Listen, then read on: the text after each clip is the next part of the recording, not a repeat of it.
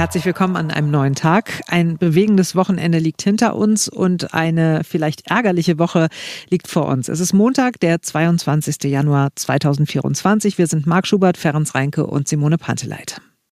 Lieber Kai, du wirst für immer in unseren Herzen weiterleben. Ach, unfassbar emotional. Hertha Stadionsprecher Fabian von Wachsmann und er hat sicher im Namen aller Hertaner gesprochen gestern beim Gedenken vor und während des Spiels an den viel zu früh verstorbenen Hertha-Präsidenten Kai Bernstein. Es war ein Fußballnachmittag, bei dem das Ergebnis auf dem Platz zu Recht komplett egal war. Unser Berlin-Reporter Christian Fuchs ist heute früh mit dem Chef des Hertha-Fanclubs, die 65er Bären, verabredet gewesen mit Klaus Kuhlfeld. Spricht er über das äh, Gedenken und darüber, wohin Hertha künftig steuern sollte. Wie hast du tatsächlich dieses Spiel beziehungsweise auch die Gedenkminute vorher erlebt? Also es war überhaupt das emotionalste Spiel, was ich je in meinem Hertha erlebt habe. Ich habe da Rotz und Wasser geholt. Das war eine Stille, so was habe ich noch nie erlebt, ja. Ich wollte gerade sagen, du bist ein emotionaler Mensch. Man, man, man, man hat es gespürt, ne, dass das was Besonderes war, ein besonderer Moment. Ganz genau. Und hatte, das war in allen Fasern zu spüren. Und wir als Familie haben uns gegenseitig getröstet und uns gegenseitig in den Arm gelegen und mhm. gegenseitig Trost mhm. gespendet. Die Frage ist allerdings ja jetzt auch, jetzt muss man ja gucken, jetzt ist der Präsident weg. Vorher äh, war es da ein Hauen und Stechen, bevor Kai Bernstein kam. Was glaubst du, wird es jetzt wieder so kommen? Also erstmal macht das ja kommissarisch der Vizepräsident, der Fabian. Und wir hoffen natürlich, dass er das bis Oktober macht. Erstmal macht er das bis Mai. Oktober stehen eh Neuwahlen an. Ob dann der Berliner Weg weitergegangen wird, mag ich jetzt nicht so wirklich entscheiden ich habe da auch so ein bisschen Bauchschmerzen. Wenn zum Beispiel der, der Steffen, der die Wahl verloren hat, wenn der rankommt, kann ich mir durchaus vorstellen, dass es wieder einen Schritt rückwärts geht. Mhm. Du hast da auch ähm, Kontakt in die Ultraszene, bist da auch äh, in, der, in, der, in der Kurve. Was sagen die? Na, die haben dieselbe Hoffnung wie ich, dass das halt der Berliner Weg weitergegangen wird und dass da quasi wieder einer von uns das Ruder übernimmt. Am liebsten wir uns Fabian, wenn der weitermachen würde, der Vizepräsident Fabian Recher. Müssen wir abwarten. Ja, abwarten. Bis Oktober, dann wird ein neuer Präsident gewählt. Bis dahin äh, fließt noch ein bisschen Wasser die Spree runter. Außerdem haben wir heute früh natürlich auch über die Demo gestern gesprochen. Waren es 100.000 Menschen, waren es 350.000, wie zwischenzeitlich ja auch vermeldet wurde. Wir werden es nie erfahren, wie viele gestern exakt auf der Straße waren, um gegen rechts zu demonstrieren. Aber es waren sehr, sehr, sehr viele. Mhm. Und es waren deutlich mehr als von den Veranstaltern vorhergesagt. Wegen des Andrangs hat die Polizei dann auch die Versammlungsfläche erweitert. Es gab noch mehr Kundgebungen, unter anderem in Köln, in Bremen, Cottbus, Cottbus und Dresden. Insgesamt sollen am Wochenende mehr als eine Million Menschen auf den Straßen gewesen sein. Wir haben heute früh in der Morning Show ja schon drüber gesprochen. Ich habe mich geärgert. Also zum einen finde ich super, wenn so viele Menschen gegen rechts auf die Straße gehen. Und geärgert habe ich mich aber dann über unseren Bundespräsidenten. Also wenn man sich anhört, was, äh, was er gesagt hat in seiner kurzen Videobotschaft. Diese Menschen machen uns allen Mut. Sie verteidigen unsere Republik und unser Grundgesetz gegen seine Feinde. Sie verteidigen unsere Menschlichkeit. Wir brauchen jetzt ein Bündnis aller Demokratinnen und Demokraten. Egal, ob sie auf dem Land leben oder in der Stadt, ob jung oder alt, ob mit oder ohne Migrationsgeschichte. Die Zukunft unserer Demokratie hängt nicht von der Lautstärke ihrer Gegner ab, sondern von der Stärke derer, die die Demokratie verteidigen zeigen wir, dass wir gemeinsam stärker sind. Also wenn man das gehört hat, dann, dann muss man auch sagen, die, die, es mag ein guter, und ich meine das überhaupt nicht ganz blöd, es mag ein guter Trauerredner sein. Aber dass der irgendjemanden mit diesem, ich sage es geht ganz bewusst so abfällig, Gequatsche, diesen Stanzen, diesen Phrasen äh, erreicht. Menschen müssen zusammenstehen, das ist die Stunde der Demokraten, alle müssen, alles richtig, alles richtig, nur die Menschen, die da auf der Straße waren, die brauchen äh, diese salbungsvollen äh, und ein bisschen platten Worte nun auch nicht.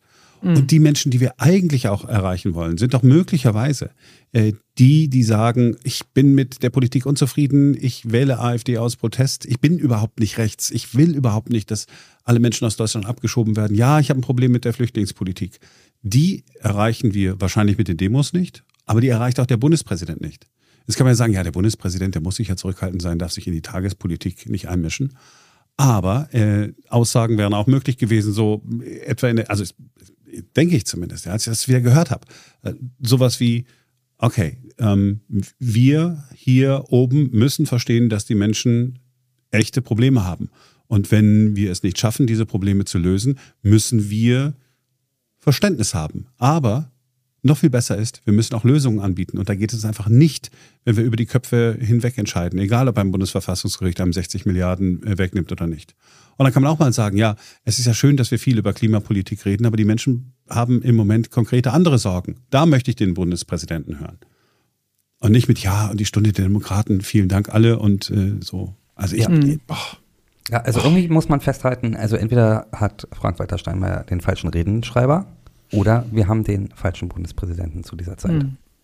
Ja. ja, aber grundsätzlich, also das ist auch das, was ich so bei Social Media mitbekommen habe. Ich habe mich am Wochenende auch relativ klar positioniert irgendwie, ne, dass ich da zu dieser Demo gehe und so. Und dann haben mir ganz viele Leute geschrieben, so, ja, aber ne, es gibt doch einfach Probleme, das muss man doch auch mal sehen und so. Und wo ich dann nochmal eine Story nachgeschoben habe und gesagt habe, so, ey, wenn ich mich gegen rechts positioniere, heißt doch nicht das automatisch, dass ich links bin oder dass ich äh, alles total geil finde, was ich, was in Deutschland gerade passiert oder dass ich ein großer Fan der Ampel bin oder so, ne, mitnichten, sondern ich positioniere mich einfach nur gegen rechts, gegen gegen die AfD, gegen Spalterei, gegen Hass, gegen Ausgrenzung.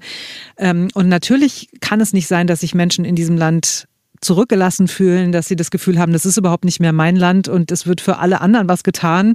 Allen anderen wird es irgendwie hinterhergeworfen, das Geld, aber ich gehe leer aus, so, ne? Natürlich geht das nicht. Und meine große Sorge ist halt auch, dass die Politik das jetzt nicht rafft irgendwie so, ne, dass die jetzt gefordert sind, dass sie wirklich Lösungen anbieten müssen, dass sie sich auch immer hinstellen müssen und sagen müssen, okay, wir haben Fehler gemacht, es war Kacke, ja, und sorry, wir, wir müssen es jetzt besser anpacken.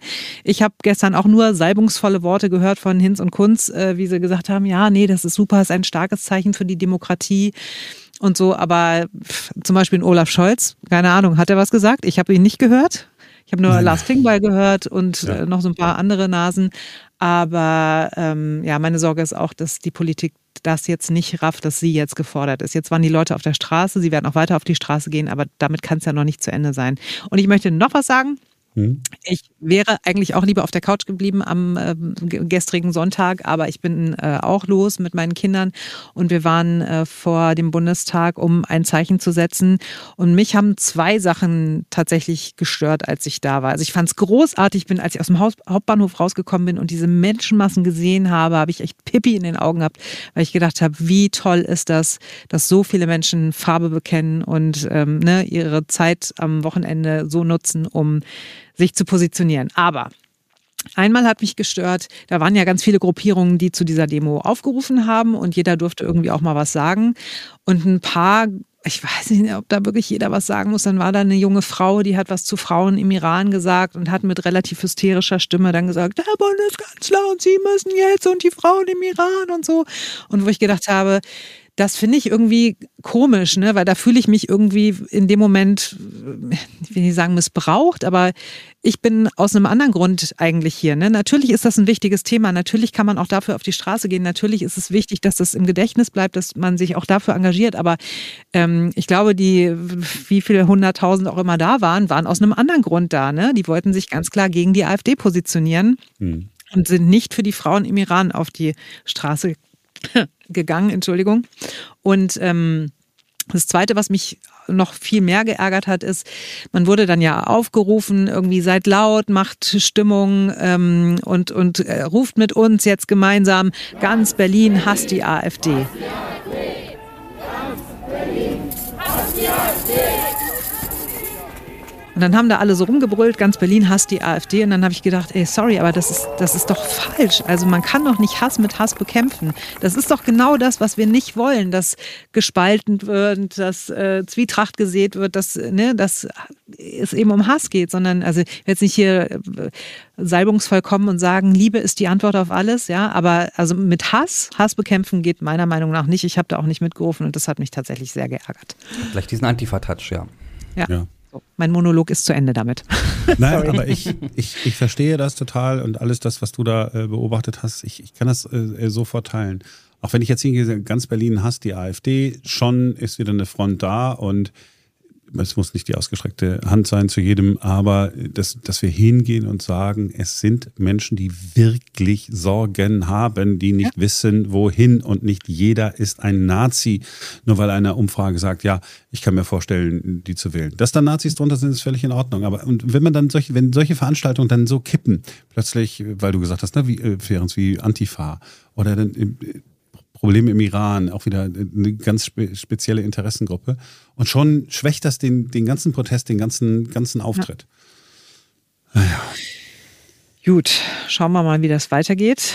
Wir haben noch ein anderes Thema, worüber wir äh, sprechen müssen. Leider schon wieder sprechen müssen. Äh, schon bald wird wieder nichts bei der Bahn gehen. Die Lokführer sollen ganze sechs Tage lang streiken ab übermorgen.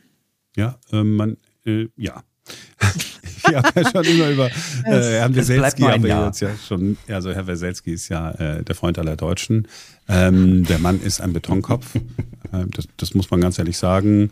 Äh, er geht ja bald in Rente. Ich glaube, spätestens im September oder so ist soweit. Er will jetzt nochmal ein Zeichen setzen.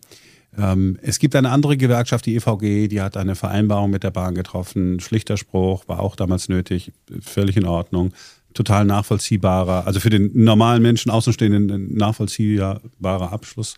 Aber dass man jetzt äh, unbedingt die 35-Stunden-Woche in den Zeiten von Personalmangel durchsetzen will, es geht ja niemandem ein. Ähm, gleichzeitig äh, soll es mehr Geld geben. Äh, dafür hat man ja noch Verständnis. Das Angebot der Bahn ist üppig. Äh, und äh, der Betonkopf äh, ruft einfach jetzt für sechs, sechs Tage wieder zum Streik auf. Ich, mhm. das, also jetzt ist, ich kann, weiß nicht. Das, aber wie, man muss doch nicht die letzten Sympathien äh, verspielen wollen oder doch? Ich habe keine Ahnung. Vielleicht sind sie auch schon verspielt. Ähm, vielleicht denkt er sich auch, okay, ähm, ist der Ruf erst ruiniert, ne? Dann mhm. und so weiter. Äh, ich bin auch immer wieder überrascht, äh, vor allen Dingen auch, wie persönlich er ähm, seinem Gegenüber bei der Deutschen Bahn angeht. Also, mhm. nun glaube ich, kann jeder von uns, äh, da muss ich mich bei allen Bahnmitarbeitern entschuldigen, Hass auf die Bahn nachvollziehen. Ja, wenn sie nicht kommt, äh, wenn sie überfüllt ist, wie auch immer. Aber er ist wirklich äh, sehr, sehr extrem, äh, wie er persönlich Leute, mit denen er verhandelt, auch angreift, äh, ja, wenn er mit Reportern oder Journalisten spricht. Finde ich immer wieder mhm. überraschend. Mhm. So, auf jeden Fall dieser nächste wirklich sehr lange Streik, der stellt dann auch einen Rekord ein, nämlich den Rekord von 2015. Auch damals gab es einen Bahnstreik, der sechs Tage lang ging. Und was dann wie genau betroffen sein wird, äh, das werden wir ja in wenigen Stunden erfahren. Und äh, dann wird die GDL mit mehr Infos rausrücken. Und sobald die da sind, hört ihr das auch bei uns im Programm vom Berliner Rundfunk 91.4. Ansonsten gilt das, was beim letzten Streik auch gegolten hat. Äh, wer ein Ticket mit Zugbindung hat, das ab Mittwoch gültig wäre, man kann auch heute schon fahren, man kann auch Dienstag schon fahren, man kann es zurückgeben oder man kann äh, nach dem Streik fahren. Also da muss man wirklich sagen, da macht die Bahn, ich meine, das ist ja auch ein Staatsunternehmen, ja, äh, darf man auch erwarten, da macht die Bahn äh, das schon, schon richtig und geht wenigstens da auf die Kunden zu, so gut es irgendwie geht. So, ähm, ich weiß nicht, ob es äh, Zufall oder Absicht war, Simone, musst du mir sagen. Denn, Zufall tatsächlich, ja, aber tatsächlich. naja, vielleicht ist ein Zeichen von oben. Denn man könnt ja äh, Herrn Weselski und seine Gefolgsleute fragen, spinnt ihr eigentlich? Und in der gesunden Portion Alltagswissen, die es jeden Morgen beim Berliner Rundfunk gibt, in Warum Darum, ging es genau ums Spinnen. Warum sagt man, du spinnst wohl? Zu diesem Ausspruch gibt es drei Geschichten. Ich erzähle Ihnen jetzt die Variante, die stimmt. Seeleute haben früher alte, beschädigte Seile aufgedröselt, um aus dem Material neue zu machen. Während dieser sehr eintönigen und langwierigen Arbeit vertrieben sich die Matrosen die Zeit mit Geschichten erzählen, wobei gerne mächtig übertrieben wurde. Sie sponnen Seemannsgarn, nannte man das, und daraus entstand dann die Kurzform Spinnen oder du spinnst wohl, wenn jemand Unsinn erzählt. So, das war's für heute. Wir sind morgen wieder für euch da, denn dann ist wieder ein neuer Tag. Darf ich noch ganz kurz fragen, wie du eigentlich darauf kommst, dass es die gesunde Portion Alltagswissen ist? das ist die tägliche Portion Alltagswissen, sage ich zumindest immer. Aber wenn du meinst, dass sie gesund ist, dann finde ich es auch gut. Ja, äh, täglich, äh, weil es so gesund ist. Bis morgen. Tschüss. Cheerio.